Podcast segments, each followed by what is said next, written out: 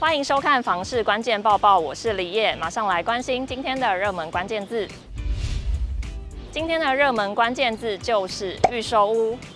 新北市预售屋的推案量不仅很大，房价也不断攀升，就连蛋白区的房价涨幅也很惊人。今天我们就来看到近五年新北市预售屋的平均单价涨幅最高的前五名是哪些区域呢？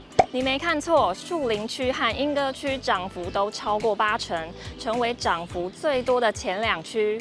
树林区二零一九年平均单价每平只有二十八点七万，现在则来到每平五十二点四万，也真的很惊人。树林区受惠于台北大学坐落于此，以大学为中心往外拓展开发，促使北大生活圈共荣发展。加上捷运三莺线经过，交通题材利多发酵，吸引不少退休人士选择在当地置产，房价明显成长，短短五年间成长了百分之八十二点五，成为新北市之冠。莺歌区二零一九年平均单价每坪二十点五万，现在已经来到每坪三十七点三万。涨幅百分之八十一点七。莺歌区预售屋交易主要落在凤鸣重划区一带，是近年成为新北市相对低价的购物热区。受惠于台铁地下化及增设凤鸣车站，以及三阴线利多，交通机能有望提升，吸引不少建商强劲推案，生活圈逐渐成型，吸引了不少小资族、新婚夫妻的青睐。也让莺歌区近五年房价迅速攀高。虽然说蛋白区涨幅惊人，但其实以新北市来说也还算是平价。因为新北市最贵的平均单价是每坪七十四点五万元的永和区。双北市的房价越来越高，民众若是难以负荷，也只能继续往外围找，像是桃园地区。那么桃园有哪些区域是便宜又大碗的呢？熟悉全国各区房市的宝林广告副总经理管清志表示，往外围找的情况下，也要考虑到时间成本与通勤距离，因此不妨可沿着捷运或高速公路来找房。比如说桃园龟山 A 七重划区，目前三字头还可以买到蛮多的新建案。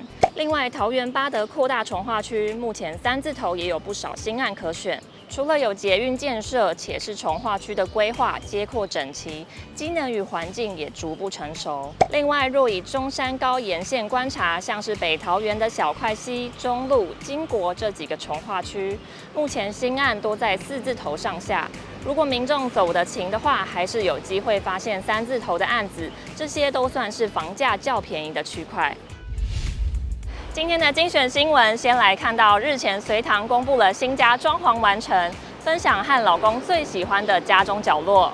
从随堂分享的照片中可以看到，开放式的厨房加上中岛洗手台和吧台设计，黄色吊灯增添温馨氛围。吧台旁的壁面可以吸磁铁或是写备忘录。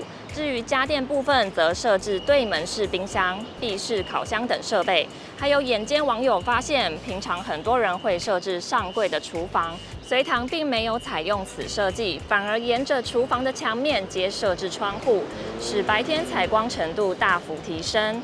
照片曝光后，网友们纷纷赞叹是理想中的梦幻厨房。木地板给人一种放松温暖的居家氛围，受到不少人的喜爱。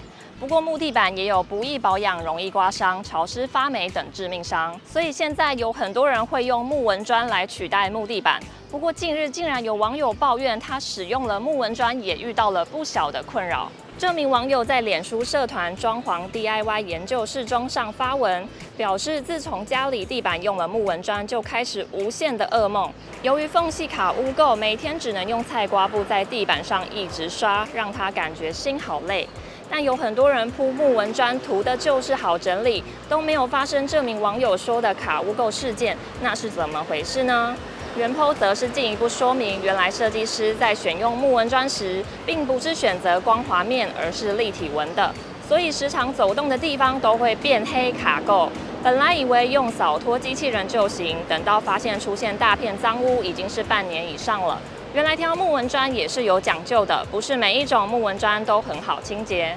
那么木纹砖到底要怎么清洁比较好呢？设计公司建议可以先用扫把吸尘器先将灰尘清理干净，再用瓷砖清洁剂清洗，最后冲洗干净即可。但注意不能使用强酸强碱来清洁，避免木纹砖腐蚀。以上就是今天的房事关键报报，请按下订阅支持我们，我们下次见。